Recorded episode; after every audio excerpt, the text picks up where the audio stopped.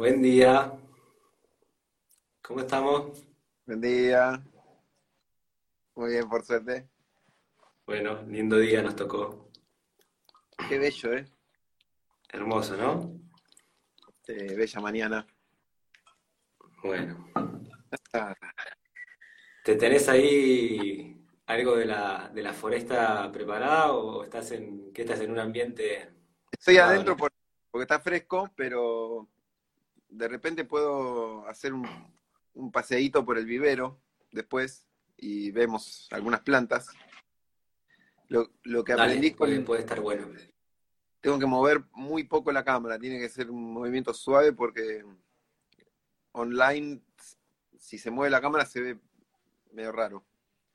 Pero Bien, hacemos un tour por el vivero. bien, bueno. Bueno, se están sumando un montón de personas. Vamos a esperar un minutito más. Dale.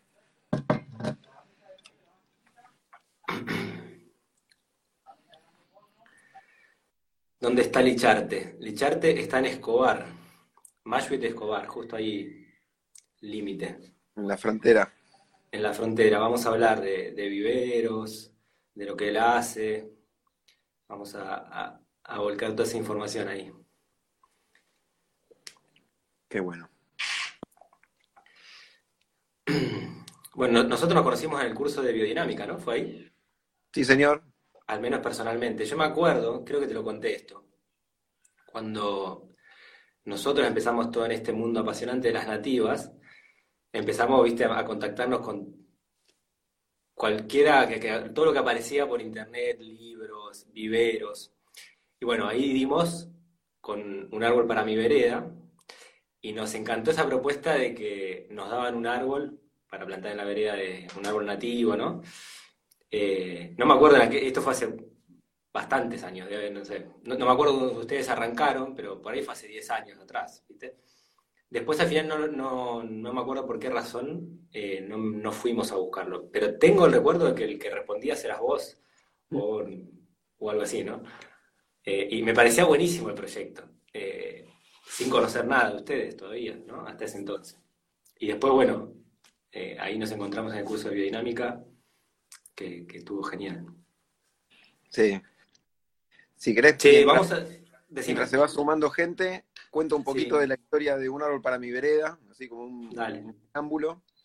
Eh, sí, efectivamente, hace nueve años empezó Ah, un árbol para mi vereda, con, digamos, a partir del nacimiento de mi hijo Vito, que tiene nueve. Entonces es fácil para mí acordarme empezamos.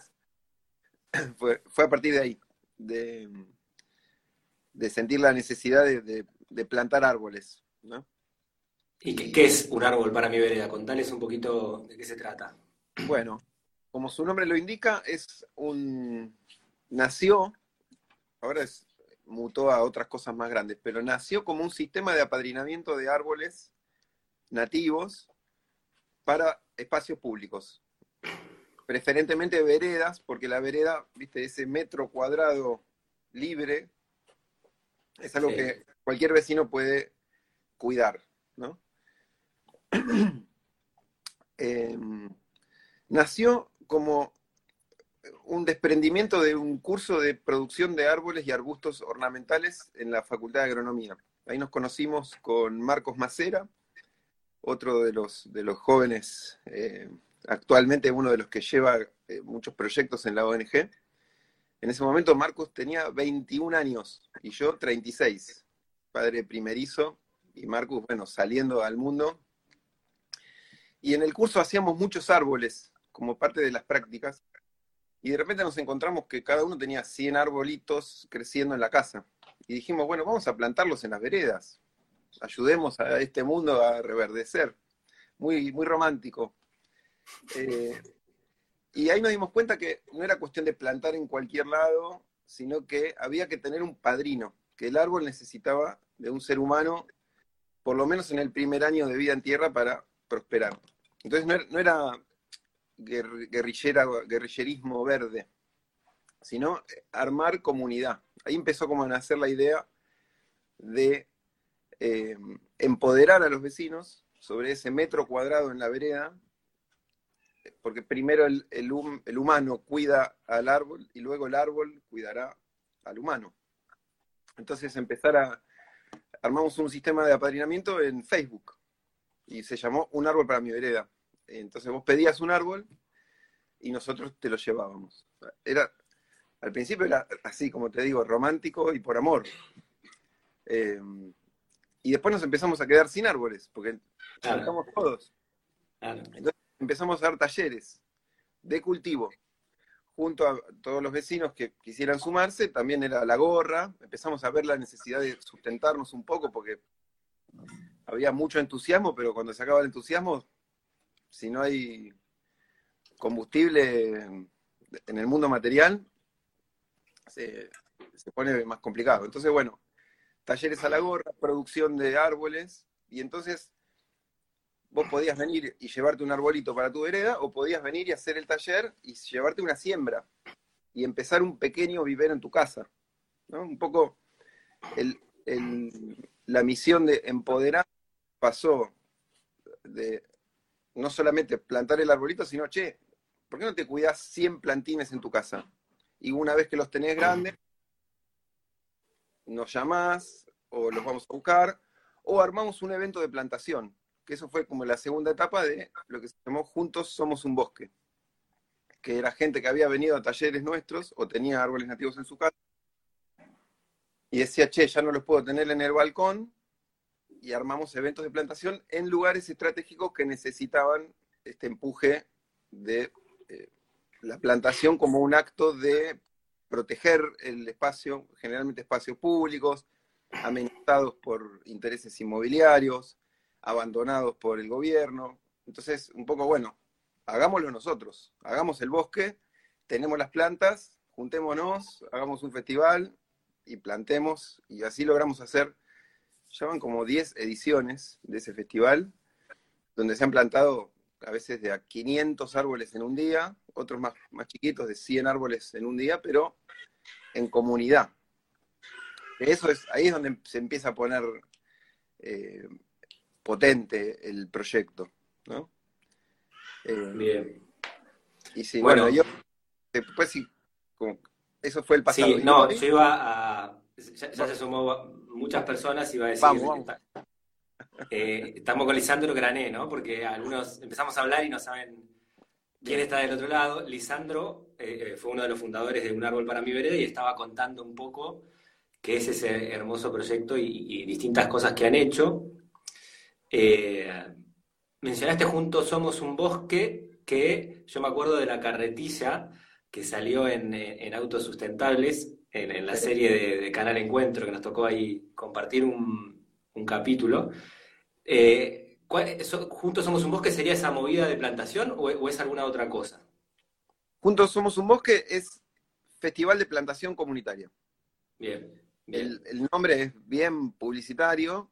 Eh, un poco, bueno, también venimos de ahí, muchos de Un Árbol para mi Vereda somos, eh, estamos en recuperación de haber trabajado para la industria audiovisual. Yo trabajo en publicidad, hay otros que vienen de las artes plásticas. Eh, es como que, bueno, después de o, el mundo corporativo, recursos humanos, gente como que, bueno, vimos que no era por ahí y decidimos reinventarnos pero con todas las herramientas que aprendimos en el, en el otro mundo. En ese mundo. Ahí, eh, Licha, eh, arrancamos hablando de plantas nativas. Y yo sé que del otro lado está lleno de personas que escuchan esa palabra, pero no tienen mucha idea qué es una planta nativa, ¿no? O sea, ¿cómo lo definís vos, digamos? Bueno, planta nativa se le dice a, a la que es originaria de Argentina. Eh, vamos a meternos en algo más específico. Nativa se usa como sinónimo de planta argentina, nativa de Argentina, planta del país. Pero si vamos a, la cosa más específica de la terminología de los biólogos o la botánica, tendríamos que hablar de plantas autóctonas, que son las propias de la región donde estamos. Va un ejemplo. El jacarandá es nativo de Argentina, pero es autóctono de la selva misionera. En Buenos Aires, el jacarandá biológicamente es exótico, no es, no pertenece originariamente al ecosistema del Río de la Plata. Porque fíjense que en Argentina tenemos mucha variedad de ecosistemas. Están las montañas en el sur, la selva en Misiones, la selva de Yunga en Salta, las pampas, el chaco seco, el espinal. Entonces, eh, las plantas propias de cada región es mejor llamarlas autóctonas. El genérico es nativas, pero no es lo mismo una araucaria de Neuquén que un ibirapita de Misiones. Bien, bien. Son de ecosistemas diferentes. Y yo tengo claro la, importancia de la planta nativa, ¿no? Pero bueno, me gustaría eh, volcar un poquito esto o sea, ¿qué trae de bueno lo nativo, qué no trae lo exótico? Eh, ¿Qué pasa con la fauna? ¿Por qué es tan importante esto de la biodiversidad en, un ecosistema? Bueno, vamos de a poco. ¿Por qué es, importante? A ver, plantar un árbol, plantar cualquier árbol, ya es algo que está muy bien, es una acción eh, positiva para, las personas y, para el planeta. Está muy bien plantar cualquier árbol. Ahora, si ese árbol es autóctono, es decir, estaba originalmente en ese ecosistema donde estamos plantando, vamos a estar ayudando a un montón de seres, pájaros, mariposas, microorganismos del suelo, un montón de otras plantas que pueden crecer sobre ese árbol, a darles eh, alimento, refugio y a mantener ese ecosistema equilibrado. Entonces el beneficio de plantar autóctonas es mucho mayor que plantar cualquier árbol. ¿no? El impacto es ya eh, positivo para muchos más seres. Eh, ¿Qué pasa cuando se introduce una especie exótica en un ecosistema que ya está desequilibrado? Y hay un par de ejemplos que yo pensé para compartir. Uno es el del eucaliptus. Ustedes lo conocerán, es un árbol muy lindo, la verdad. Eh, crece rápido, se usa como cortina de vientos en el campo para frenar los vientos. Después se puede usar la madera para construir, para fuego. Todo bien con el eucaliptus. Pero ¿qué pasa? Es originario de Australia. Y en estas pampas en, toda la Argentina, incluso en Bolivia se está plantando eucaliptus un montón, no tiene sus predadores naturales. No tiene. Eh, hay una mosquita que lo parasita y hace que no crezca tan grande. No está esa mosquita acá. Y no está el koala, hermoso bichito que se come las hojas del eucalipto y va eh, ralentando su crecimiento, ¿no? Como que es un, un controlador natural, se podría decir esos no están. Entonces, ¿qué pasa con los eucaliptus acá? Se hacen gigantes y encima se plantan en lugares donde eh, tienen la posibilidad de tomar mucha agua. Los eucaliptus pueden vivir incluso en zonas desérticas, pero lo plantás a orillas del Paraná y se hacen esas bestias de 80 metros, tronco de 2 metros de diámetro. ¿Y cuál es el problema? Me dirán. Bueno, que los felinos que tenemos acá, yaguareté, gato montés, todos los, felinos autóctonos, no trepan a esa altura, porque no, ellos se manejan con los árboles que hay en estas pampas, o en la Argentina, que tienen unas alturas más bajas. 80 metros no se sube ningún felino. Entonces, ¿qué sucede? Las cotorras, que hacen nido hasta en los postes de alta tensión, en cualquier lado, empiezan a hacer muchos nidos en los eucaliptus y se vuelve plaga la cotorra. Con los problemas que ya conocemos, se comen las frutas, se comen los cultivos. Entonces, fíjense cómo introducir un árbol genera que una, especie de fauna se haga plaga. A veces lo que se hace plaga es el árbol, el caso de las acacias negras. Que como sí, sí, pero las cotorras son un gran problema porque en esta zona las vemos Acá pasa mucho, la gente de acá, acá le digo Mayo y Escobar. Eh, hay mucha gente que se cree que lo único que crece es el eucalipto y la casuarina, porque por alguna razón se dan fácil y no plantan nada más que eso. y traen la, plaga esta de la, de la cotorra, que después es un problema para los frutales, para un montón de otras cosas, digamos, ¿no? Totalmente. Hay otras plantas que además se hacen invasoras. El eucaliptus no, no es como, como, el caso de la casuarina, que se propaga mucho solo. No, no tiene el problema de hacerse invasor. Pero casuarina, acacia negra, eh, ligustro, paraíso, todos esos árboles que son exóticos y además sus frutos se diseminan con mucha facilidad, empiezas a hacerse plaga la especie vegetal. Claro. Quitándole luz, agua y espacio a todas las especies autóctonas que podrían dar refugio y alimento a la fauna local. Entonces ahí, ustedes han visto los, en Córdoba, por ejemplo, que ves los cerros todo verde, decís, qué lindo, Córdoba, todo verde, pero te metes en ese bosque y es un bosque de eucalipto, de, siempre verde, de ligustro. Entonces es, es verde, pero no está generando interacción con fauna. Antes eso eran agarrobos, espinillos, talas, molles, plantas del, bosque cordobés que se han usado para leña, se han usado para construir el ferrocarril, y después lo que creció es la invasora, la exótica. en este caso el libro, que es de China.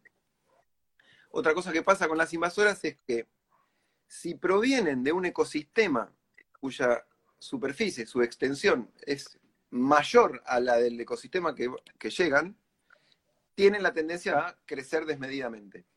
Ahora, si vienen de una islita pequeña en el Pacífico y la traes a la Pampa, probablemente no se haga invasora, no, va a ser un problema. Es interesante ver cómo, cómo se comportan. Pero entonces, volvemos a lo de antes. Conviene usar las especies propias del lugar para equilibrar el ecosistema. Eso empieza a nivelar la aparición de fauna asociada a esas plantas.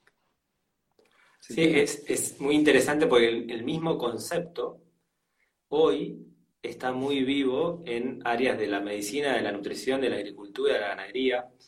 Eh, ayer justo estaba leyendo un capítulo, no me acuerdo el título del libro, pero estaba a, Jairo Restrepo, ¿viste?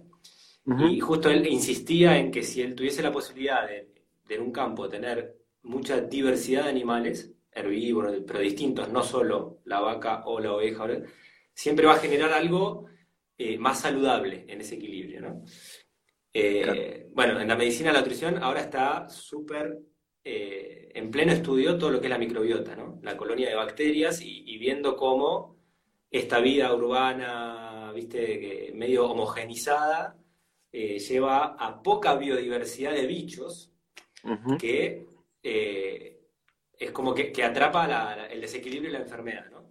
Y en el estudio de, microbiotas de poblaciones todavía un poco más rurales o, más en estado más salvaje, no tan urbanizadas, ¿viste? Se ve eh, como colonias de bacterias mucho más diversas, ¿sí? y, más equilibradas. Que, que, lo interesante también es que en esas colonias por ahí aparecen bacterias que para nosotros en la ciudad son patógenos y para ellos en ese ámbito no lo son. Entonces, eh, eh, es muy interesante ver eh, en la biodiversidad, a mí siempre me llama la atención eso como acá mismo, yo empecé a ver como van viniendo cada vez más mariposas, más pájaros, y luego aparece una situación que pareciera ser un problema, pero después aparece el otro que lo va a equilibrar. Esto que vos contabas de, del lugar negativo de la, de la cotorra, pero también va para un lugar más positivo de equilibrio, ¿viste? Eh, en, que si aparece, no sé, algún bicho que te come una planta, después viene el depredador de ese bicho y se va generando ese ecosistema eh, equilibrado, más, más diverso. Eh, nada, muy, muy interesante. Bueno, y lo nativo es esto, ¿no? De, traer la fauna de acá. no la cotorra claro. invasora, sino la variedad de pájaros que están viniendo de golpe acá, que a mí me, alucina. maravilloso. Sí, pensaba otro ejemplo de introducción de una exótica, en el caso de, fauna, es los castores en Ushuaia. Es un, caso paradigmático de humanos mandándose mocos. No, me acuerdo cuál fue la razón por la, por la cual trajeron los castores, creo que fue en los años 40, trajeron tipo 30 castores de Canadá, y bueno, el, clima es parecido, el, hábitat similar en Ushuaia. Y mandaron unos castores ahí al bosque. Se reprodujeron como, como castores. Y empiezan a, hacer diques. ¿Viste que construyen esos diques? Entonces hacen unos embalses que no había originalmente en los ríos patagónicos y eso genera un montón de problemas. Se empiezan a pudrir las raíces de los árboles, se caen árboles. Es como, bueno, es su, forma de ser. el castor hace diques, pero no hay nadie que se lo coma. Claro. No hay, no hay más pumas ahí. Entonces, los castores no tienen controladores naturales se hacen plaga.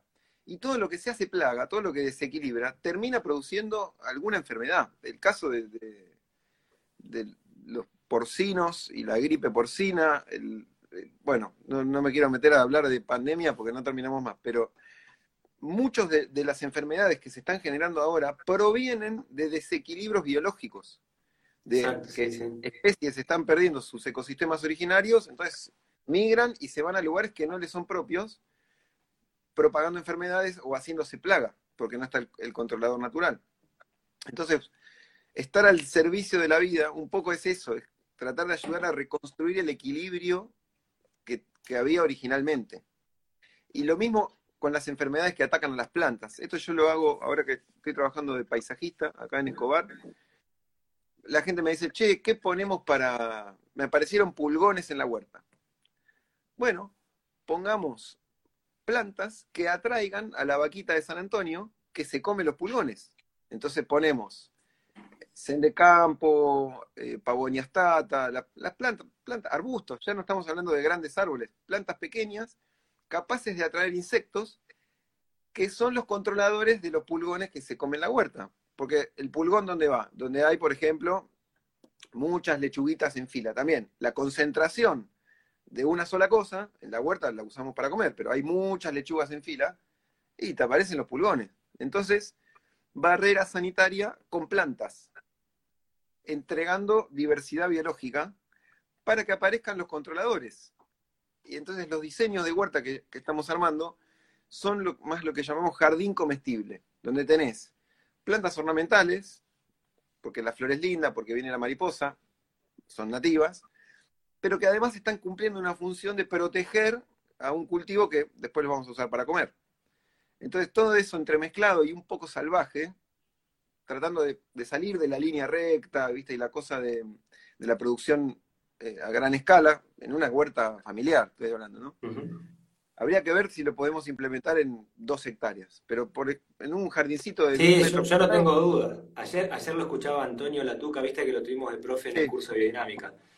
Y él, los modelos que, montó en Rosario tienen algo, eh, son más cuadrados en su forma, ¿no? Pero él metió mucho lo nativo y lo medicinal para equilibrar ese ecosistema huerta, ¿viste? Eh, y yo lo veo acá en casa, hago eso mismo. Esto parece todo un caos, pero es un caos equilibrado. y ahí hay, otra, hay, otra pata más que, sumar a lo que vos venías diciendo, que es todas las propiedades eh, terapéuticas y medicinales de las plantas nativas, ¿no? Que para mí, en, digamos, yo uso plantas medicinales hace muchos años, ¿sí? Pero de, llegué ahí desde el aprendizaje de la propiedad de la planta medicinal. Por ejemplo, el caso del chañar o el caso de la carqueja. Nunca en la vida la había visto hace 20 años atrás, ¿no? Claro, después me, me entero que muchas son por ahí nativas de acá.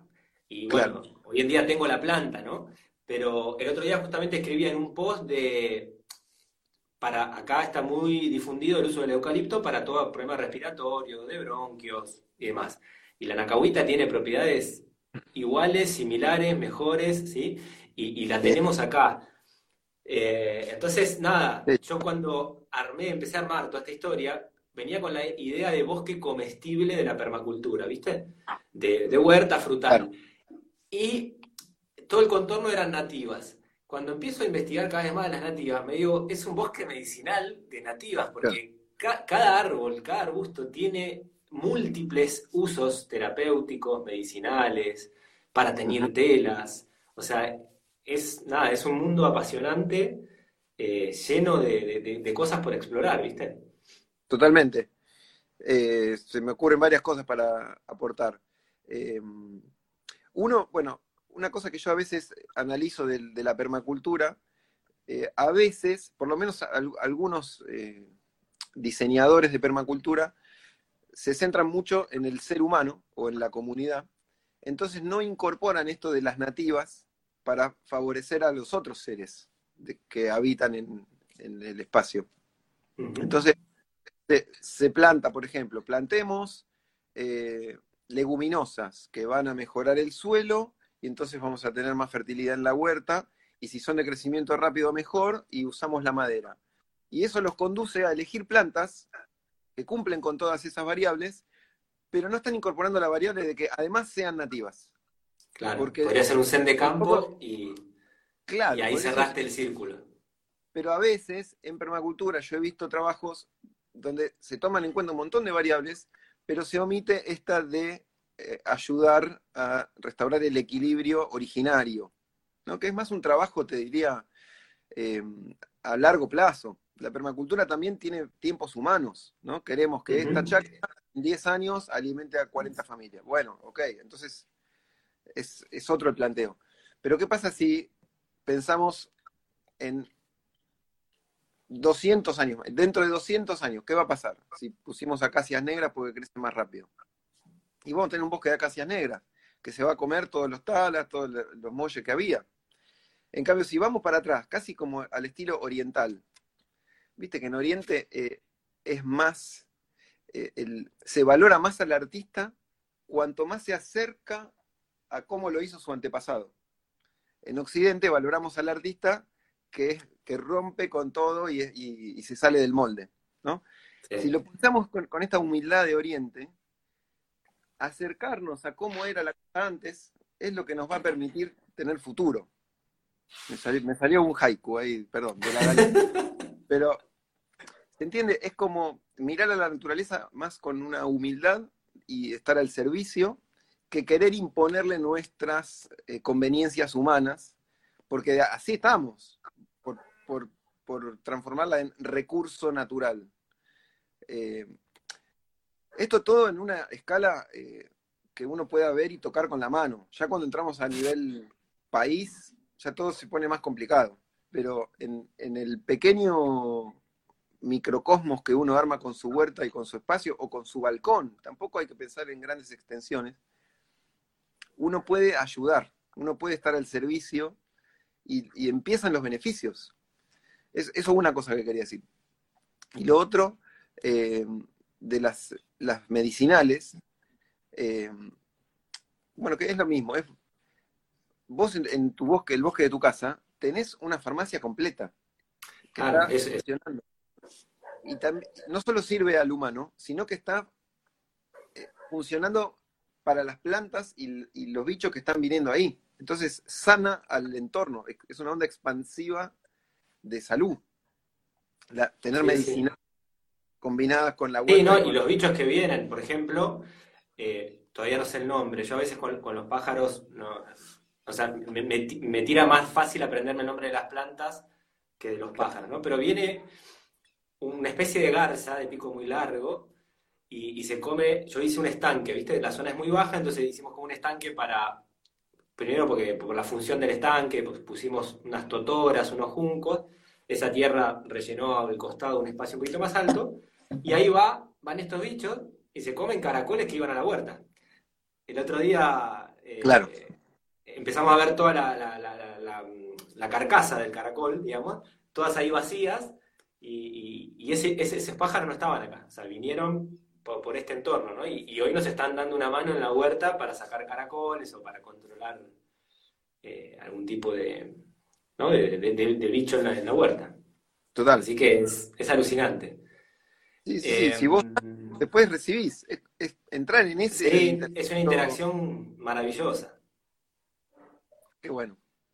Eh, te iba a decir que un, día charlando, me fuiste contando unas historias un poco de los nombres de las plantas, eh, porque viste acá, parece que tiende mucho a buscar enseguida el nombre científico, pero el nombre, yo no sé cómo llamarlo, popular, eh, siempre cuenta una historia, refleja algo de la planta, y no sé si, te acordás de alguna en particular. Sí. Mira, está buenísimo porque me, resuena con algo que estamos haciendo en el vivero, en el vivero que tenemos con el gobierno de la ciudad, le estamos poniendo cartelitos a las plantas donde ponemos el nombre científico, que el nombre científico sirve para que nadie se confunda de qué especie estamos hablando. A veces los nombres populares, que también lo ponemos, el nombre criollo, en un país se refiere a una planta y en otro país se usa para otra planta. lo cuento rápido, el caso de la anacahuita, que decías recién, en nuestro país es la Blepharocalix salicifolius. Y en Uruguay es lo que acá llamamos el, el molle, el Chinus areira. El, ¿Cómo es que le dicen? Em, bueno, el falso pimiento. ¿Viste? El aguaribay. El aguaribay. Nuestro aguaribay es llamado anacahuita en hermano país de Uruguay. Bueno, entonces, en el vivero le ponemos los tres, le ponemos tres nombres. Científico, que es universal, criollo, el nombre popular, y el nombre originario en lengua quichua o guaraní, que ese es el que porta mucha información sobre lo que la planta es. Vamos con algunos ejemplos. Em, el nombre científico, el timbo, el querido árbol del timbo o pacará. El científico es Enterolobium contorticilicum imposible de, escribir y de pronunciar. En guaraní, es un árbol que viene de, la selva amazónica bajando por el Paraná y llega hasta Buenos Aires en su distribución original, es Nambi Cambá, que quiere decir oreja negra. Oreja negra, ¿ok? Viene el español. Oreja negra, pero por las semillas, a contar. Por el fruto, claro. El, ah, el que ve el fruto se da cuenta Tendría que tener una mano para. Ahora, ahora lo, muestro para, para, reforzar el ejemplo. Nambica más oreja negra porque la vaina está enrulada como una oreja, parece una oreja negra. Pero viene el español, ve cómo le dicen a ese árbol y le dicen, ah, este es el oreja de negro. Y nadie, todo mal, racismo, ya implica un montón, ya confunde el nombre. Y hoy, se dice, ah, mira, tenés una oreja de negro ahí. Y ya, viste, no, no, tengo un, un timbó, pajará, nambí, cambá. Tengo un enterolobium contorticilicum. Pero, a ver, si nos guiamos por los nombres originarios, ahí hay un montón de información. El Ibirapita, que decíamos. Quiere decir palo rojo, madera roja. Que vos cuando vas en la selva, en el monte, no ves las copas, ves, ves troncos cubiertos de musgo, líquenes, no se ve. Pero cuando ves un palo rojo, decís, ah, ahí hay un ibirapita, es madera dura, me sirve para construir, puedo hacer mi casa. Entonces ya me, va aportando información. los nombres eh, populares a veces nos remiten a cómo le decían en España a un árbol parecido. Es el caso del algarrobo. Algarrobo hay en España. Fíjate que algarrobo es una palabra árabe. Algarro, no sé, no sé qué quiere decir, pero pertenece al, árabe. En quechua, ah, mira, miren lo que tengo acá. Ahí está la oreja negra. Esta es la oreja negra. Ahí está. Nambi Camba. En guaraní es esto. Este es el árbol de la oreja negra. ¿No? los españoles ya eh, le pusieron orejas de negro. Pero, exacto, exacto. Acá está el Nambi Camba. Gracias.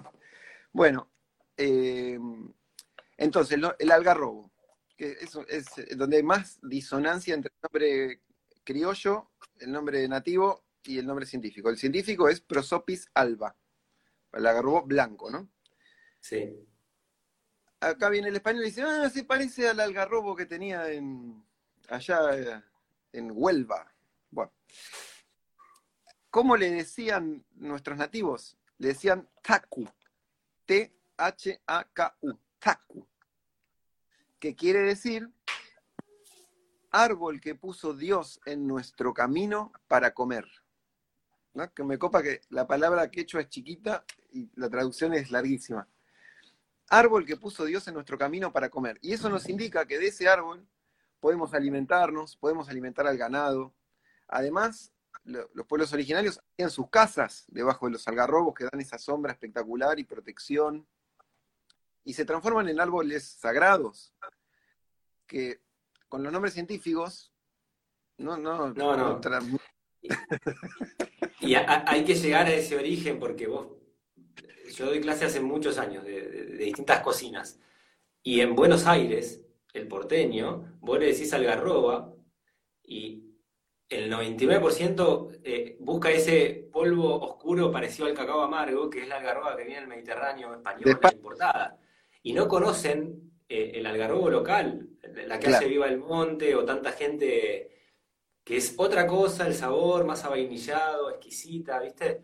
Es increíble Que, en este país, por lo menos en Buenos Aires, ¿no? Seguramente las provincias tienen su difusión porque lo siguen usando, por suerte. Claro. Pero en Buenos Aires la gente no conoce el algarroba local. Es, es increíble esas cosas.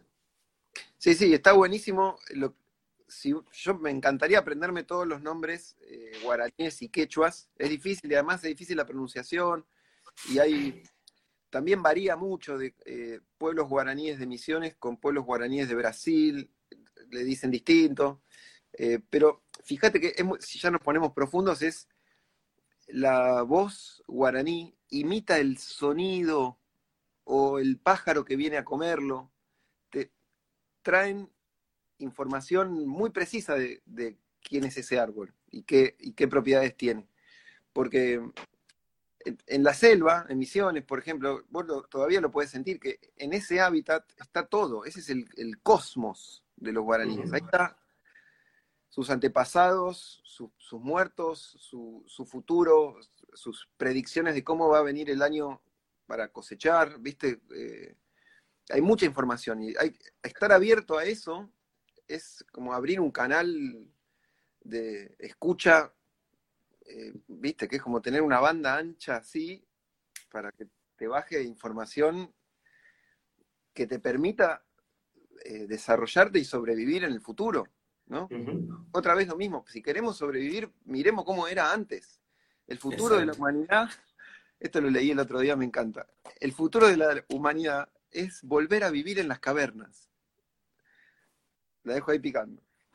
Sí. Eh, yo, yo creo, yo ahí, de vuelta vuelvo a lo mismo, en todos los ámbitos creo que hay que eh, ver cómo se vivía antes, aprender de eso, pero también nos tenemos que empezar a plantear un poquito de qué, es el ser humano, ¿viste? Porque a, mí me toca más estar en el, en el, mundo de la alimentación, la nutrición, la medicina y, en, esos ámbitos.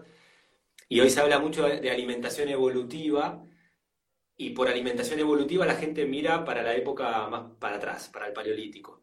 Y eso es, es, una parte nada más, o sea, no es evolución. Eso es mirar la evolución para atrás, pero, pero ¿cómo es para adelante? O sea, ¿para dónde va el ser humano? ¿Qué es el ser humano? ¿no? Entonces sí creo que tenemos que, que, ver eso que vos decís, el hombre en la caverna, o ver para atrás, para reconocer todo lo bueno que por ahí se hacía, lo malo que no, lo que es mejorable, ¿sí? Total. Lo, que se está extinguiendo y se está perdiendo, o sea, los saberes en muchos ámbitos. Pero siempre tener claro y, empezar a preguntarse eh, esto de para dónde, a dónde vamos, ¿no? ¿Qué, es el humano? De eso estamos perdidísimos, me parece. Sí. Eh, eh, no, Una, cosa que me con, con lo que dijiste de em, la dieta de nuestros antepasados, seguro que vos la, la tenés bien estudiada, pero cuando, esto lo leí hace poco, cuando éramos cazadores recolectores, que nos movíamos en manadas humanas de hasta 70 individuos, sí. la alimentación era estacional. Iban cosechando y lo que iban encontrando, ¿no? Lo que la naturaleza les iba proponiendo a su paso. Entonces, no solo que era mucho más variada, comían más de 100 plantas diferentes, hoy comemos tres cereales, ¿viste? Y gracias. Eh, sino que, esto es importante, que lo iba a decir antes y me olvidé, el planeta le va poniendo al humano lo que necesita en ese momento. Por eso los cítricos fructifican en invierno cuando necesitamos la vitamina C. ¿Comprendes? Em, y así mil cosas. Eh, te puedo decir una cortita, un ejemplo muy cortito de la época en que yo mismo contestaba todos los mensajes del Facebook de un árbol para mi vereda. Lo cuento corto. Nos escribe señora y nos dice, chicos, en el arbolito que me llevé del taller con ustedes, un espinillo, me brotó otra plantita que no sé cuál es. A ver, señora, mande foto. Manda una foto de un yuyo, un yuyo de esos yuyos que crecen en cualquier lado. Y yo la verdad que no sabía que yuyo era, entonces consulté con un biólogo amigo y me dice, ese es el rompepiedras, un yuyito, así, re común. Eh, que se usa mucho para medicina popular para romper los cálculos de la, cuando tenés cálculos en la vesícula. Haces una infusión con la sopa. Bueno, entonces le contesto a la señora. Le salió un rompepiedras que se usa para eh, disolver los cálculos de la vesícula. Y me contesta la señora, qué loco, porque tengo cálculos en la vesícula. Me viene bárbaro. claro. Entonces ahí es como que tiene la plata al servicio de lo que el humano conectado está necesitando. Lo que pasa es que estamos muy desconectados, la cabeza llena de ruido, entonces todas esas señales que vienen permanentemente no tenemos ni un segundo para, recibirlas, ¿viste? Para abrazarlas y, ah, ¿viste? Es por acá, es por allá. Como, sí. No, te iba a decir, se nos va avanzando el tiempo, todavía queda un ratito, pero me parece... Decime cuándo hacer la visita guiada. Nos quedan 15 minutos más o menos, ¿no? Pero me parecía buenísimo. A mí me gusta siempre eh, que se moviliza algo y del otro lado debe estar lleno de personas que quieren ahora salir a buscar una nativa, ¿no? Entonces, claro, o sea, cuando yo, digo, yo cuando me enamoré de las nativas, me compré cuánto libro había, me, empecé a recorrer reservas, viveros, contactaba lo que conocía, ¿no? Hacía muy a los cachetazos autodidacta, pero sí fui conociendo un montón de reservas, de viveros. Eh, y me gustaría eso, como contémosle un poquito eh, el laburo que vos estás haciendo, eh, viveros que pueden contactar, reservas que pueden ir a conocer, ¿viste? yo me acuerdo, por ejemplo, bueno, a la que fui muchas veces a la, de San Isidro, de ahí he comprado muchas plantas y he visitado la reserva, la de Vicente López. Bueno, acá en Mashville tenemos, por suerte, un espacio que se, se está con gran trabajo manteniendo como reserva. Entonces, nada, lo que quieras contar, hay como una red de viveros, cada vez son más los viveros nativos que hay, por suerte. Bien, eh, buenísimo. A mí también una de las cosas que más me enseñó de las plantas nativas fue ir a los lugares que están más eh, prístinos, mejor eh, conservados, y donde podés ver cómo era originalmente el, bosque, o el humedal, o, la, pradera. Em, el mejor lugar para ver cerca de Buenos Aires es el Parque Nacional Ciervo de los Pantanos, que ahora con la pandemia debe estar cerrado, pero había abierto sus puertas al público recientemente y está bueno porque están armando todo un circuito de visita y guías y le están poniendo mucha pila a, que la gente lo pueda conocer. Parque Nacional Ciervo de los Pantanos queda en el kilómetro 62 de Panamericana. Es cerquita. Y está en la localidad de Ingeniero Otamendi. Antes era la reserva Otamendi, ahora es Parque Nacional. Ese lugar está buenísimo. Después, eh, las reservas urbanas, como la que decías, San Isidro, Vicente López, Costanera Sur. Costanera Sur eh, es un golazo porque eh, básicamente se hizo sola. era un relleno de tierras y el río fue trayendo. Después se hicieron plantaciones y control de exóticas, pero es como que en estos últimos 30 años se regeneró, simplemente de dejar la naturaleza que se recupere sola. Está muy bueno ver lo que sucedió.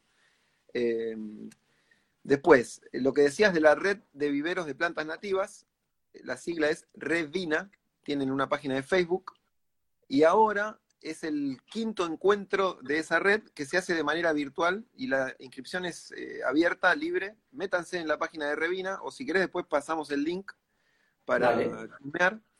Eh, en este contexto de la pandemia, muchos viveros están cerrados.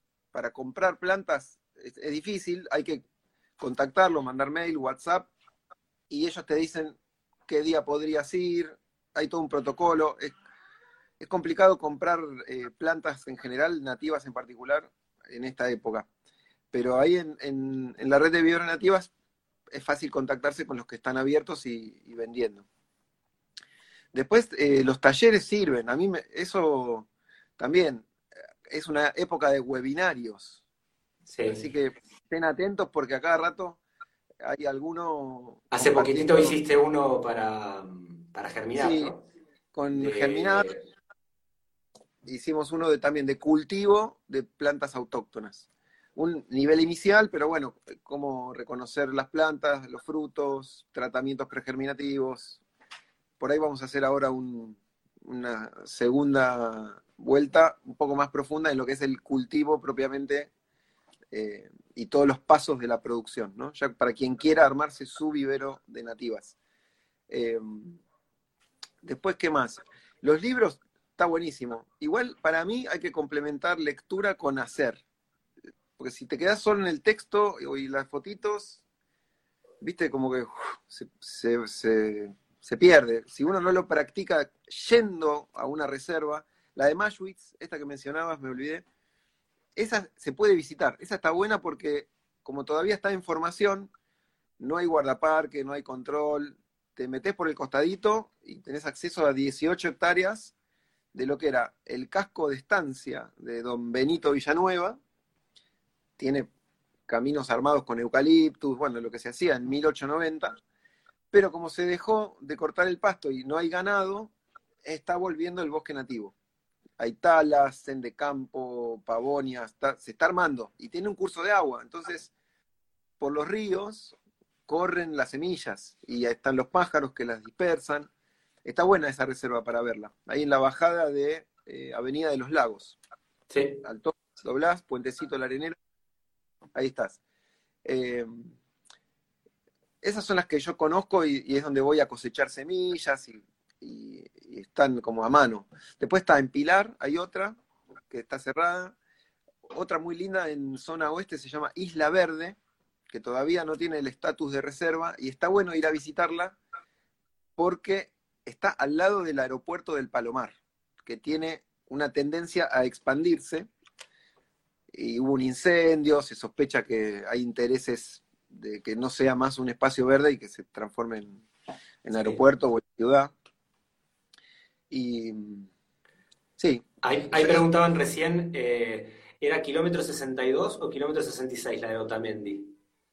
¿Te eh, acordás vos no? Igual buscar reserva de Otamendi, yo fui varias veces. Eh, lo que pasa es que hay una salida en el 62 y debe haber otra en el 66, pero bueno. Está marcada y todo, yo me acuerdo que hay carteles que te indican, es, fácil de llegar.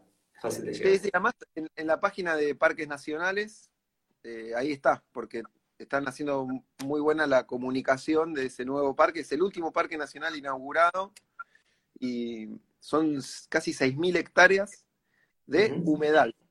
Está, ahí lo que están protegiendo, viste, cada parque nacional tiene un objetivo, proteger sea una especie de fauna o sea un, hábitat, un ecosistema.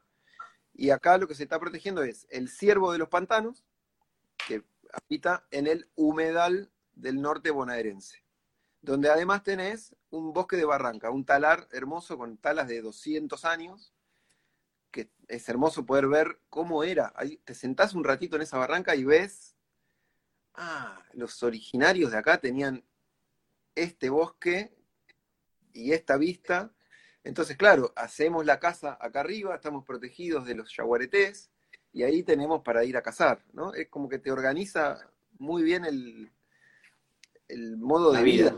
Cuando entendés que, dónde estaban parados nuestros antepasados, podés entender el desastre que estamos haciendo en las ciudades. ¿no? Hay, ¿viste? Sí, sí, eh, sí. sí, sí, salimos a construir sin el mínimo estudio o análisis del entorno, de qué sería mejor, cómo. Claro. Y hacemos por hacer, digamos. Claro, fíjate que el Parque Nacional, Ciervo de los Pantanos, es la frontera del desarrollo inmobiliario de la expansión de la ciudad de Buenos Aires. Es como que hasta ahí llega eh, estos emprendimientos que compran tierras muy baratas porque son inundables, son humedales, rellenan para que luego se pueda construir y no se inunden esas casas. ¿Y qué hacen? Frenan el valle de inundación, de, en este caso el río Luján, y la inundación se produce más arriba, se produce en Luján. Y eh, no solo te comiste el humedal, sino que producís inundaciones en lugares que no eran humedales. Entonces el desequilibrio es enorme. El parque está cumpliendo un poco la función de decir hasta acá. Que por eso yo estoy contento que, sea una realidad, que estemos, eh, bueno, empezando a hacer algunas cosas bien, ¿no? Que a 70 kilómetros de Buenos Aires ya hay una, barrera. Habría armar otra barrera por ahí al sur, ¿viste? Como al sur de La Plata. armar, hay algunos bosques, pero protegerlos, ¿viste?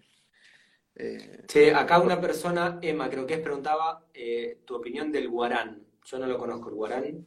Guarán amarillo, de Coma Stans. Sí, no sé la opinión en torno a qué, si será nativo de acá o no, no, sé Bueno, te digo, te digo mi opinión. Sí. boca. Eh, es un hermoso arbolito con unas flores amarillas muy lindas, pero no es originario de esta zona, ni siquiera es nativo de Argentina. Es originario del sur de Texas. Mira. Eh, como muchas cosas que vienen de Estados Unidos, se hace invasor. Claro.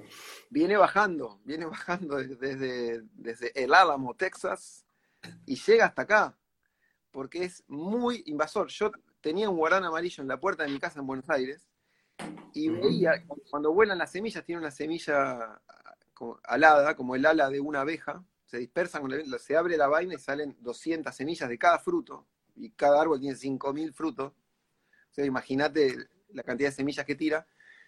Y crece en las grietas del pavimento. Eso te, te dice una sola cosa, que es, se la banca y crece, y crece y crece. Entonces yo no lo plantaría cerca de un río, no lo plantaría cerca de una reserva natural. Lo puedes tener en una maceta, tranqui en el balcón, todo bien, pero guarda porque se descontrola. Che, em, ya que estamos, te pregunto por seis especies, te tiro los nombres que yo las uso a nivel medicinal. A ver si realmente son nativas, yo creo que sí. Bueno, la cahuita vimos que sí. Sí. ¿El chañar es bien de acá o es más de Córdoba? El chañar es de suelos bien drenados, como Córdoba, Mendoza, Catamarca, pero llega en su distribución natural hasta Buenos Aires, a las barrancas, llega al, bosque de Barranca, no en el delta, porque no le copa para nada tanta humedad. El agua. En Barranca sí, puedes encontrar chañares eh, bonaerenses. Hay. Sí, acá yo tengo tres que los he podido desarrollar bien, en lugares más secos, un poquito más altos. Claro. No, no lugares inundables. La carqueja sí, vimos que, es de acá. yo por lo menos la tengo acá encima, enfrente del campo. sí. ¿La sí, lucera la conoces? La yerba lucera o del lucero. Me suena, pero ¿cuál es el nombre científico? ¿Lo tenés? Pluchea sagittalis creo que es. Sí, sí, esa sí, ya sé cuál es. Sí, esa es de acá eh, también. Es buenísima. Esa se usa mucho en muchos eh, tónicos, bebidas, eh, así, maceraciones de hierbas cosas tipo Fernet naturales, ¿viste? Porque da, es un tónico digestivo muy interesante y, la planta es hermosa, eh, con unas, florcitas que, son luceros, o sea, son divinos. Qué lindo. Y crece en lugares húmedos. Acá yo la traje una vez, porque la tenía un vecino, ¿viste? En, una zanja. Y dije, bueno, a ver, voy a echar unas semillitas. Y ahora la tengo acá como cada vez que viene primavera-verano sale sola ya, ya está como conquistada. Después la pasionaria, obvio, ¿no? La en Burucuyá es de acá. Mm, sí, eh, en guaraní, ahí tenemos otra voz guaraní. Mm, burucuyá. Eso quiere decir planta que trepa. Nada más. Es un genérico de enredadera o trepadora. No te está diciendo mucho. Por eso, eh, la palabra pasionaria, que es el nombre, que, el nombre criollo, tampoco nos dice nada. Nos habla de la pasión de Cristo, la corona, viste que la flor tiene como una corona. Se nos va para otro lado. Sí. Eh, y el nombre científico menos, es eh, eh Pasiflora no sé cuánto. Pasiflora cerúlea. Esa. Eh, pero está buenísima esa planta, primero porque atrae muchas mariposas y es planta nutricia, es decir, es alimento para las larvas de más de 10 especies de mariposas. No, no, es que te va a traer una sola linda mariposa, sino que van a venir a morfar todas las larvas de las mariposas que, que anden por la zona. Entonces queda pelada la planta y la gente dice, uy, no, las, orugas me la mataron. No, no, señora, quédese tranquila. Para eso está la pasionaria. Además de sus propiedades medicinales. Sí, es un, sí. es un relajante, sedante natural. Un sedante alucinante. Los frutos están buenísimos para hacer tipo chutneys o mermeladas, para hacer vinagres. El gran problema es lograr el fruto maduro, porque se lo llevan todos los pájaros. Lo comen los pájaros. Generalmente tenés que sacar medio verde, ¿viste? en Paraguay hacen un jugo, agarran, tenés que agarrar una bolsa grande de frutos de, de burucuyá, pelarlos, tomarte el trabajo, los meten en una, en una tela, un repasador, todo toda esa pulpa con semillas y se, se exprime, que salga todo bien el juguito. Sí. Con agua, hielo y limón. Nos vemos. Ah, impresionante. Yo acá lo, lo he usado cuando logro rescatar alguno maduro, que no me lo sacó el pájaro, lo meto en algún licuado con kéfir, con bebidas fermentadas, queda impresionante. He hecho vinagres de, los frutos, quedó buenísimo también. El gran desafío es ese, o sea, yo trato de tener muchas plantas para lograr eh, tener una cantidad de frutos enteros, porque si no me los, sí. comen los pájaros, digamos, ¿no? Si no, los podés cosechar un poquito verdes y que terminen de madurar, pero no es lo mejor. Lo mejor es compartir los pájaros. Exacto. Pensá que el, el burucuyá es el hermano menor de la maracuyá. ¿Viste el famoso mousse de maracuyá? Sí, sí, sí. bueno, ¿viste? El fruto es así, grande, amarillo, y lo podés tener acá. Las heladas lo castigan, pero ¿sabés qué pasa? No está la mariposa que lo poliniza en Brasil. Es de, mucho, es de más al norte, más tropical. No llega su polinizador natural. Entonces había una señora acá en Escobar que tenía maracuyá en la casa, divino, crecido por las paredes, y ella misma, a mano, con un escarbadiente, se encargaba de hacer la polinización de las flores. Sacaba polen de una, se iba a otra. Eh, japonesa la señora, paciencia. Tenía, frutos de maracuyá en Escobar gracias a la polinización manual. Ahí preguntan del Tassi, el Tassi también es de acá.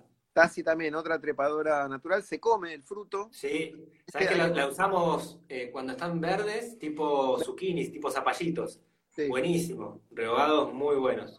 Cuando ya se crece no, porque después se pone muy fibroso, muy duro. Pone duro, y ahí hay que dejarlo que se abra y que huelen las semillas para... Claro. ese se reproduce solo muy fácil. Está buenísimo.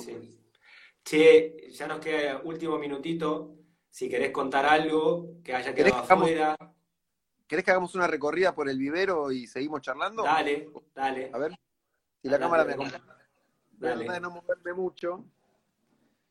A ver ahí. Vamos a mostrarles.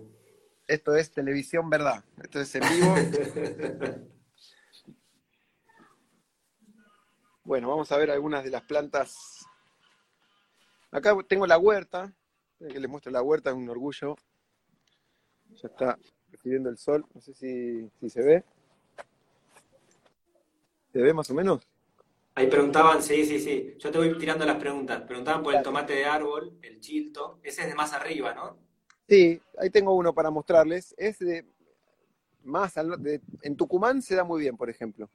Pero ni siquiera es nativo, ¿eh? Es de eh, Centroamérica, de lugares así bien, bien cálidos.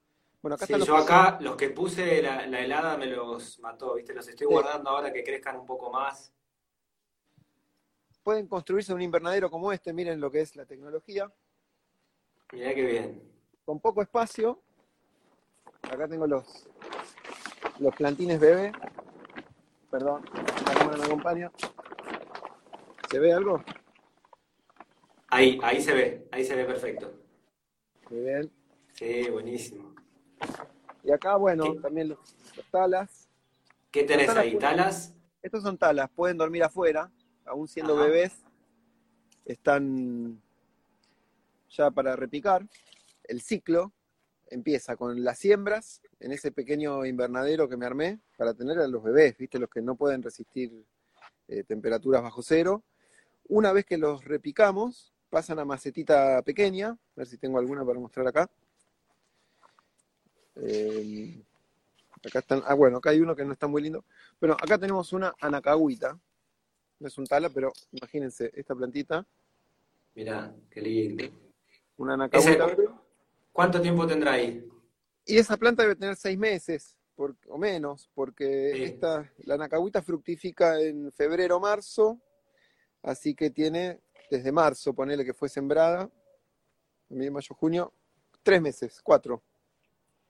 Crecen bien acá, ¿eh? Eso también pasa cuando, cuando cultivas nativas, es fácil, porque son las de acá. Entonces, de repente vos querés producir plantas ornamentales, eh, viste la florcita rara, la orquídea, bueno, ahí tenés que hacer una inversión en invernadero, calefaccionar el invernadero, usar un sustrato específico para orquídea, y bueno, te metes en una.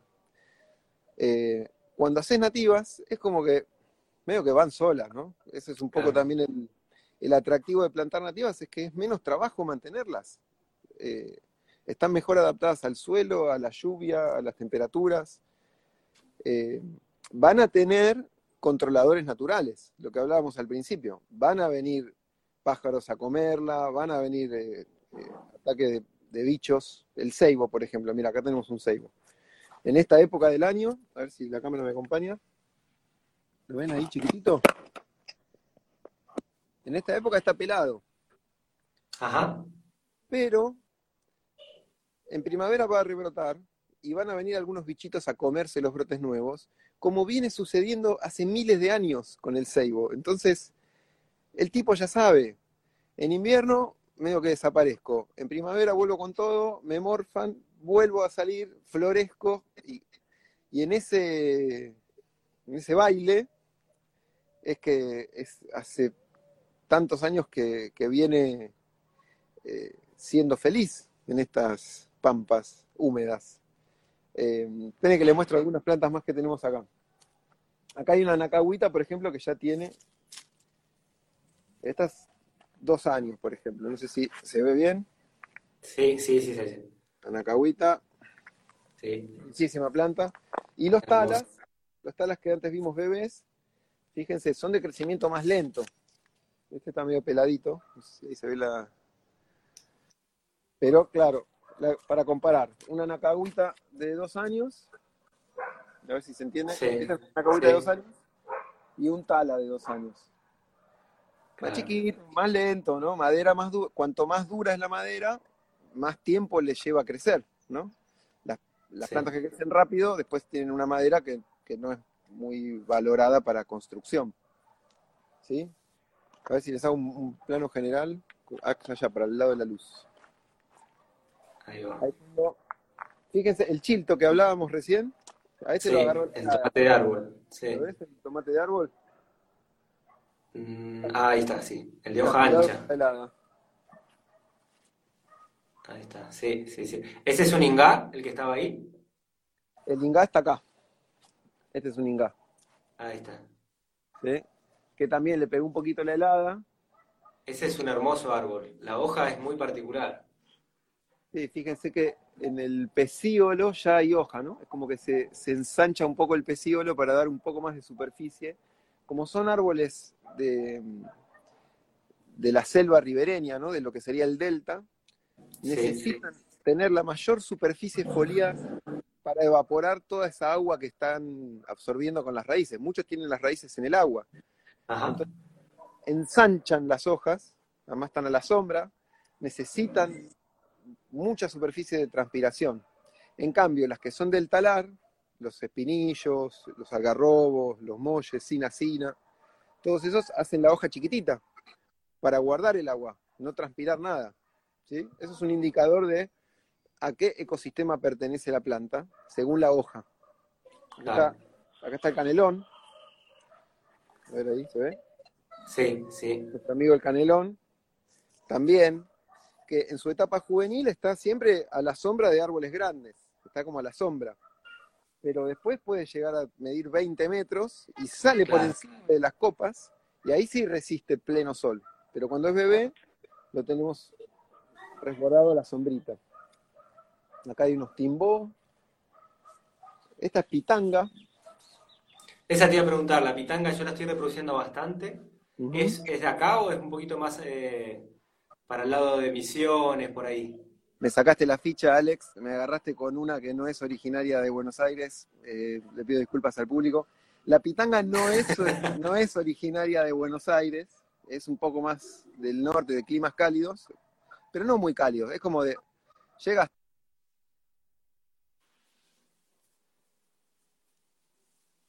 natural hasta el sur de Brasil.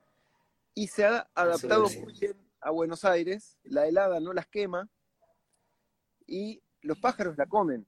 Entonces, ahí es donde yo hago también como una flexibilización de, mi tesis, que es, hay ciertas plantas que no son eh, estrictamente bonaerenses, pero igual está bueno cultivarlas porque ayudan a eh, suplir la falta de alimento para ciertas especies de aves. Es decir, como está tan degradado el bosque bonaerense, es bueno poner pitanga porque no están todas las plantas que comían los pájaros antes. Y como esta crece rápido y produce un frutito que es comido por las aves, está bueno que haya pitanga. Y es casi, casi que es de acá. No, ahí, por las aves y por los humanos, ¿viste? Porque la, pitanga es riquísima, el fruto, yo lo, hacemos dulces, hay muchas de esa variedad. Hoy no nos dio el, tiempo la charla, lo dejamos para otra, pero Hay, hay muchos frutales por ahí no nativos de Buenos Aires, pero sí ya yéndonos para Uruguay, subiendo para Misiones, que se llama la pitanga, los guavillú, los no sé, guayabos, todos esos que tienen frutos muy nutritivos. Claro, el guajay que no se conocen acá en Buenos Aires. Y, yo ahí creo, o sea, coincido con esto que vos decías, que por ahí no es de acá a acá, pero, viste, como que podría andar bien por, por la zona. Claro. Sí, pensemos, está bueno lo que decís, eh, abrimos la página frutales. Todos los frutales convencionales que conocemos son exóticos. Todo, pera, mandarina, naranja, todos los cítricos, todos los de carozo, todos pertenecen a, son originarios de Asia y además han sido manipulados por el hombre a lo largo de miles de años, entonces están eh, muy hibridizadas las especies para mejorar la, producción. Entonces, ¿qué pasa? Los frutales tradicionales requieren mucho trabajo. Hay que protegerlo de la helada, hay que abonarlo, hay que aplicarle la pasta para frutal, hay que estarle encima al frutal tradicional. En cambio, si podemos incorporar algunos frutales o plantas comestibles que son de este ecosistema o de ecosistemas muy vecinos, como es la selva misionera, van a requerir mucho menos trabajo. Está bueno sacarle el trabajo al agricultor, porque cada vez hay que hacer más cosas con las plantas. Entonces, simplifiquemos la vida, tengamos ahí justo se acaba, ahí la veo a Laura, Laura Rosano, eh, supongo la, no sé si no la conoces, uruguaya. Ella es súper difusora de las nativas, pitanga, eh, Arazá, Guavillú, el, guayabo serrano de allá, o le dicen guayabo del país. Sí, sí, vi el eh, libro. hay un libro, ella escribió el libro, claro, de, cocina, con todo el uso de estos frutos que está alucinante. Eh, nada, para mí hay, un mundo eh, muy interesante que relaciona lo, productivo comestible con lo nativo o pseudo nativo, ¿viste? Una cosa así, que, está bueno para desarrollar. Y, la última, Sí, preguntaron, eh, por ahí para cerrar, y que es interesante, eh, que decían, se pueden hacer cercos vivos de nativas. Sí. Y sí, claro. Si querés, hay un montón de especies. ¿Cuáles te recomendás vos para hacer cercos vivos? Cercos verdes. Esto está pasando mucho. Eh, está bueno que hablamos de los frutales y la alimentación, pero hay otros aspectos que también hay que tener en cuenta, sobre todo en el tercer cordón del Gran Buenos Aires, que es la seguridad. Entonces, muchas veces hago jardines donde los propietarios me piden, che, ¿qué podemos poner en el cerco para estar un poco más protegidos? En vez de poner alambrado eléctrico, ¿por qué no ponemos las nativas que tienen espinas? Y hay arbustos apoyantes que además florecen con gracia, que se pueden usar en cercos y que además están dando alimento y refugio a las aves. Además de que tienen unas espinas, en algunos casos muy poderosas, estamos haciendo un aporte. No es solo encerrarme en mi pequeño metro cuadrado verde y poner alambre de púa. Nombremos algunas especies. Ñapinday. Y acá tenemos otra, voz guaraní. La amo. esta, esta, es divertida. El ña, ese ña de ñapinday, es el mismo ña de piraña. ¿Sí? Y quiere decir diablo. Pira, ña es el pez del diablo. ña, pindai es la espina del diablo. Porque esa planta querida tiene una espina en forma de gancho. No es una espina así en punta. si te enredas en un ñapindai, tenés que dejar la campera ahí. Sí, sí, yo a mí pasó, me pasó, cuento experiencia propia, me mandé a, sacar la semilla sin mucho cuidado y me quedé ahí enganchado. Esa, esa espina te atrapa. Es el- Sí. la espina del diablo. Y es muy buena porque crece rápido, ¿viste? Mientras tenga humedad en el suelo, ella va a buscar el sol y se abre rápido y te cubre. ¿Viste? Pasa mucho acá en Escobar que, ah, me mudé a vivir al campo y ahora me quiero tapar de los vecinos. Bueno, Ñapinday es una que tiene espinas. Después está el tala gateador, que es el, el primo selvático del tala de la barranca. ¿Sí? Es muy parecida a la Ajá. planta, tiene espinas un poco más largas y medio curvadas hacia abajo y resiste la sombra. Ese puede andar en, en lugares de sombra y es un arbusto apoyante. Necesita de otro árbol o de un alambrado para poder extenderse. Ese va muy Sí. bien también para cerco. Y sobre todo si hay sombra. El ñapinday banca más el pleno sol. Eh, Bien. Después, otro para cerco que yo uso mucho es el cedrón del monte. Bellísima Ah, eso te iba a decir. ¿Es de acá ese? Ese de ¿O es acá. Más arriba. Sí. No, no, no. Hermoso. El olor de esa flor es alucinante. Bien, ahí tengo otro, otro dato de color para el cedrón del monte. En Paraguay lo Me llaman. parece, ¿sabes qué? Cuando Sí. está así, acá en casa hay uno muy grande. A mí me recuerda un poco al jazmín, viste que en lugar de poner me lo- jazmín que se lo comen las hormigas, que es un problema, pones cedrón de monte, que le dicen palo amarillo en Córdoba, ¿no? ¿También a ese? No sé, ahí ya cuando entramos en los nombres populares cambia mucho según la región. El Eh, lugar. Justo te iba a decir que en Paraguay le dicen niño rupa al cedrón del monte, Mirá. porque la flor, que es muy fragante el aroma, es relajante para los niños. Entonces, si tenés Ah. un bebé que llora, que llora, viste, y tiene gases, y qué hago, no sé, no puedo dormir, le hacen en Paraguay una coronita de flores de cedrón del monte en el Moisés. Y lo acuestan y eso le da como un aromaterapia y los baja a los niños. No, es que es alucinante. Yo lo uso también la- las hojas en el mate. ¿Querés darle el nombre científico? ¿Te lo acordás de esa o no? Sí, Al- es al- aloisia gratísima. Gratísimo. Y, gratísima Sí. con doble S. Perfecto. Cedrón del monte, Bien. va con piña. Y se banca la sequía, o sea, es un árbol, un arbusto muy gaucho para cerco. Y cuando florece, bueno, explota. Impresionante.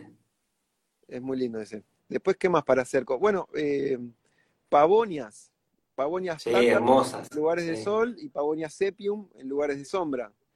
Eh, eh, la sepium, hablemos un poco de la Pavonia sepium, que además tiene propiedades medicinales, es una de las pocas plantas que te pueden dar flores aún estando a, a som- plena sombra. En general, viste, para florecer necesitan sol las plantas. Sí. Pero la Pavonia sepium la queremos porque florece en sombra, viste que pasa mucho que, ay, no sé qué poner acá, que todo sombra y quiero flores. Bueno, Pavonia sepium. Y es Bien. hermosa y, y tiene poder cubritivo, tiene follaje todo el año. Eh, Para cerco sombrío va, va muy bien. Bien. Bueno, eh, dicen, varias veces decían de hay que hacer laburos en los countries, para eso lo llaman a Lisandro, él hace paisajismo, labura de eso, y transformamos un poco toda la, la flora exótica de los countries en algo más nativo y, y no. Sí, está bueno. Es complicado. va- varios tiraron ese comentario, bueno, nada, pónganse ahí en contacto y pónganse a laburar. De a mil amores. eso.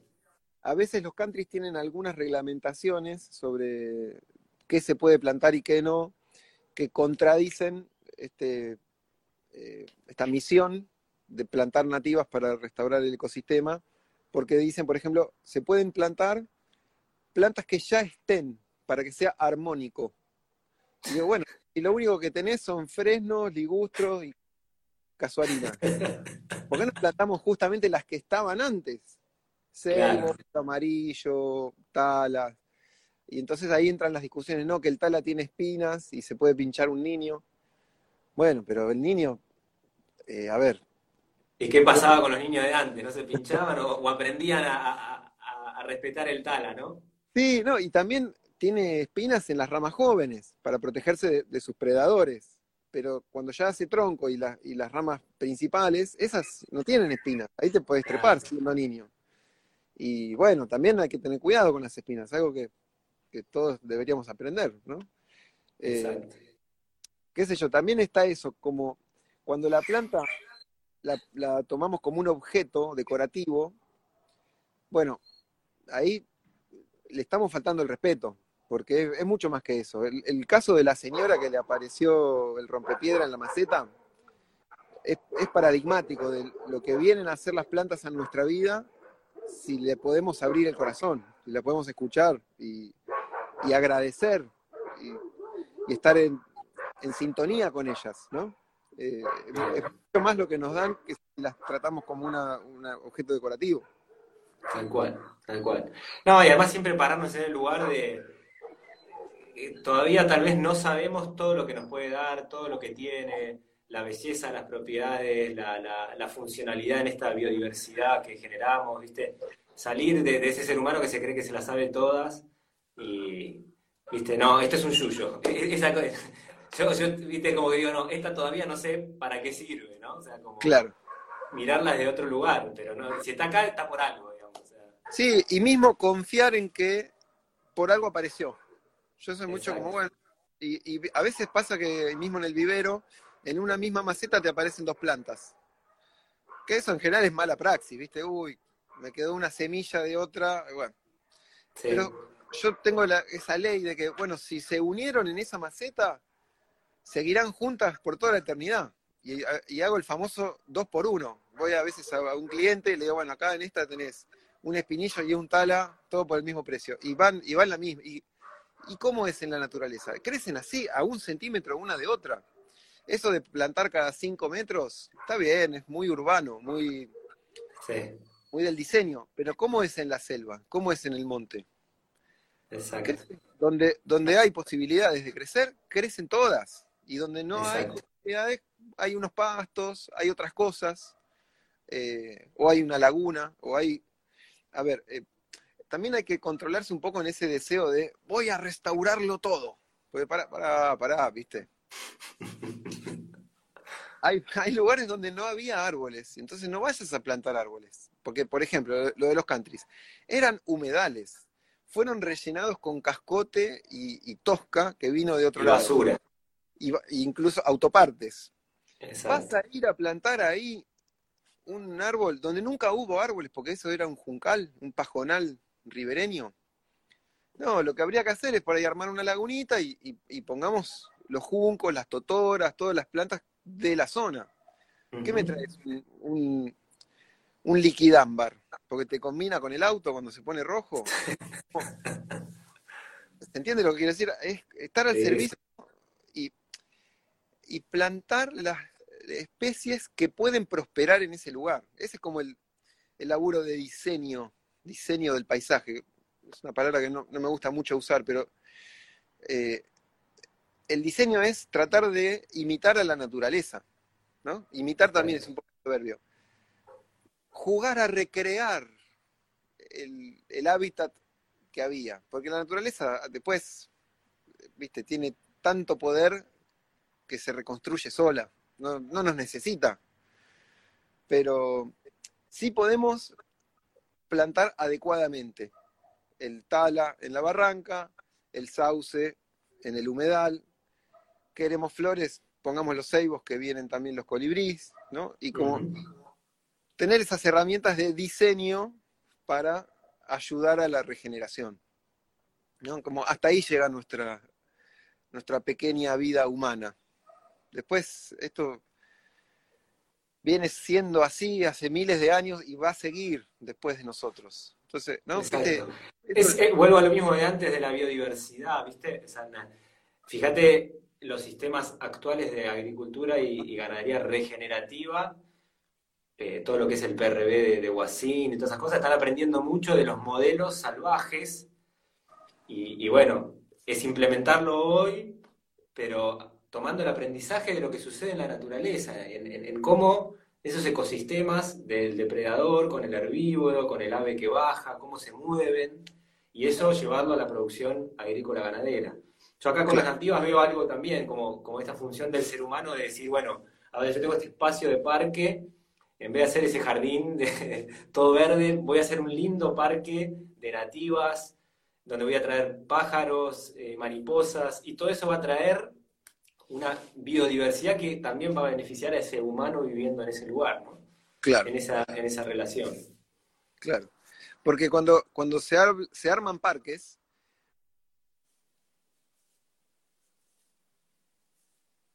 eh, imponerle a la naturaleza una forma conveniente al humano.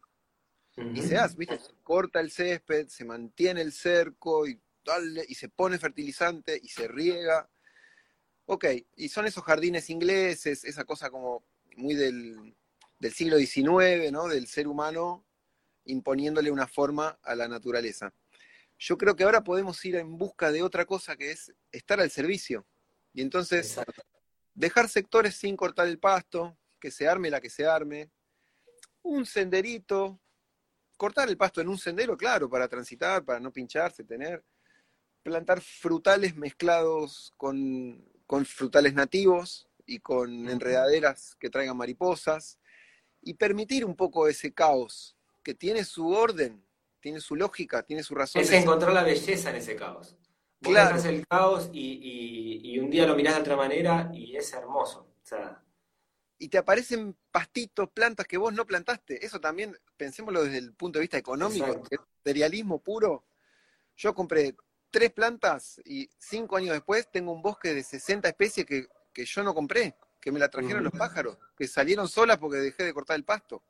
Entonces, como a nivel inversión de energía, tiempo, dinero, es mucho mejor fomentar lo nativo y que, que se cure sola la Pachamama. Nosotros no tenemos el poder de sanar a la tierra. A lo sumo de sanarnos a nosotros mismos y ponernos al servicio de ese orden que nos supera y nos trasciende. A mí eso me calma la angustia existencial. Yo vengo del cine publicitario, yo tomaba un montón de decisiones, si era, acá el señor director va a decir dónde va el florero, ok, en ese marco es un juego y lo jugamos, pero cuando entramos al mundo de las plantas, hay que, hay que ponerse humilde y, aprender a escuchar qué es lo que nos están diciendo. ¿Por qué florece en esta época? ¿Por qué fructifica en, ¿Por qué fructifican en invierno los cítricos? con esa pregunta eh, empieza un camino. Porque necesitamos vitamina C para los resfríos. así lo dispuso el orden del, de las cosas. Está la medicina en el momento en que la necesitamos. Después, si querés comerte una naranja en verano, buenísimo, pero esa va a venir de muchos kilómetros, huella de carbono, refrigeración, va a haber un gasto de calorías para que esa naranja llegue a vos en verano, que ya no es sustentable, ya no nos podemos dar ese lujo. Eh, y, y otra cosa que me quedó en el tintero, no se trata de ser un poquito más sustentables, porque eso ya está mal. Si no estamos siendo regeneradores, eh, la naturaleza en un momento va a decir, che, este me molesta, por más que mitiga su huella de carbono plantando eucaliptus. No, flaco, vos no servís, no estás. Es que ya no es el momento de ser sustentable. Lo sustentable ya quedó eh, viejo. Como viejo, sí, viejo y, no alcanza. Hay que regenerar todo lo que dañamos en los últimos 80 años. O sea, eh, de una u otra forma, con todo lo que hizo el ser humano, generamos un daño tan grande en el ecosistema que es súper necesario esto de regenerar, ¿no? Y cada uno de nosotros, desde un balcón, un jardín, un terreno más grande, un campo, una chacra, lo que sea, puede generar un, ecosistema nuevo, ¿viste?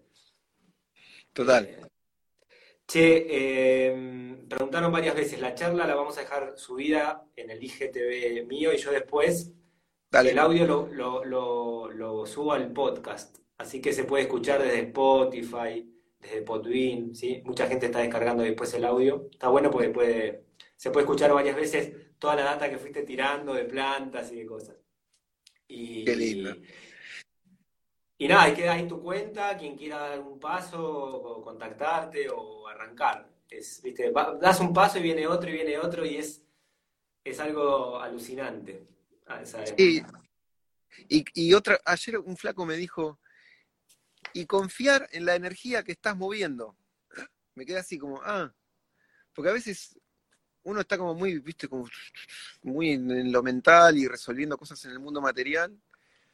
y y yo, por lo menos yo, no, me detengo a, a sentir y agradecer cómo de alguna manera son los árboles los que me van llevando a nuevos lugares, a, conocer tu casa. Por ejemplo, yo conocí tu casa llevándote un par de molles, ¿no? Y hoy estamos acá hablando con un montón de, personas y, y, fíjate cómo uno se pone al servicio de la vida y es la vida la que te va abriendo puertitas nuevas, ¿no? Exacto, oportunidades, permanentemente nuevas oportunidades que van a su vez generando. Entonces yo eso quiero, me lo digo a mí mismo también, ¿eh? comparto algo que me está bajando, que es eh, confiar y agradecer en que si caminamos del lado de la vida, tenemos unos guardianes que nos van a ayudar. Que traen más vida. Por el contrario, quienes están en el viejo paradigma de, viste, abusar de la madre tierra, transformándola en recurso natural, explotando al recurso humano, ¿no? tipo esa vibra del, capitalismo, eso conduce a su autodestrucción. Es como que ya lo estamos viendo. Entonces, ¿cuánto más? ¿Viste? Salen los gobiernos a salvar a la industria aeronáutica. ¿Viste? Alemania salva a Lufthansa. Flaco, no, esa no va más. A ver, eh, perdón, eh, me fui, me fui, pero... De una, yo, yo, solo agregaría esta de, a, mí me toca mucho el hacer, entonces yo digo confiar y hacer, porque si no hay gente que se queda en el sillón diciendo buena vibra, buena vibra, y, eso es un poco la sustentabilidad, que no alcanza con eso. Hay que, tomar una acción en algo, en lo que vos te sientas que puedes dar un pasito y, generar un entramado nuevo. Eh, porque nada, el, entramado social necesita de actores que, estén generando un cambio. E, es, esencial, ¿viste? Y confiar, porque, ¿viste? Es esto, vos te entregás a, lo que sabés que, da vida y aparece más vida, ¿viste? Total. Eh, sí, sí, confiar y hacer. Confiar y quedarse esperando que... Claro. En el mismo hacer que trae tantas angustias, porque no me salió, no me germinó, no sé, se me murió X, igual, bueno, si estás en ese hacer y estás de corazón, confía. Confía que, que vas por el, por el buen camino. Bueno, Licha, muchísimas gracias por este rato que nos compartiste. ¿eh? Un abrazo grande. Nos vamos a ver pronto porque yo tengo que seguir plantando y plantando y plantando. Así que ahí estamos en contacto. ¿eh? Gracias. Gracias a vos. Chivedeamos pronto. Y a todos los que estuvieron ahí. Muchas gracias. Chao, chao.